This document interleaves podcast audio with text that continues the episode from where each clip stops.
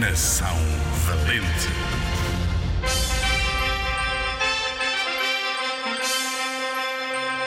Vou falar-te do menino que trepou para ir buscar uma bola perdida e chegou ao cimo do mundo.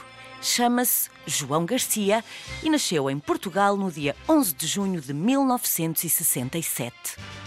Na sua autobiografia em banda desenhada, o João explica como, quando era criança, jogava futebol com os seus amigos nas ruas de Lisboa.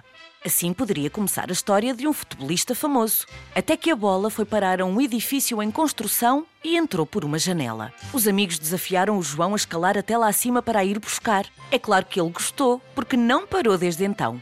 Aos 15 anos, viajou 300 km de bicicleta para praticar escalada em rocha. No ano seguinte, começou a escalar no gelo.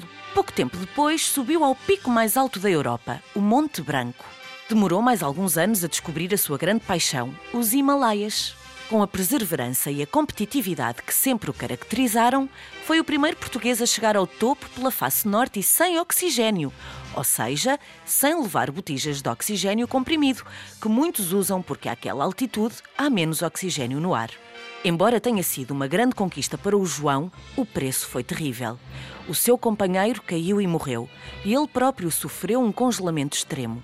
Foi tratado em Espanha, onde tiveram de lhe amputar parte dos dedos e do nariz. Muitos outros ter-se-iam rendido, mas não o João.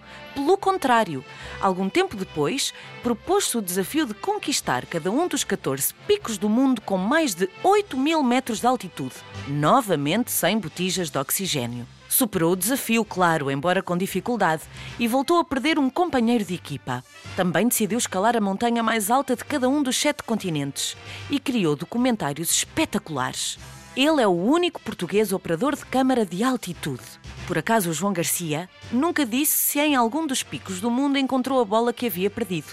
Mas o que ele encontrou foi a felicidade.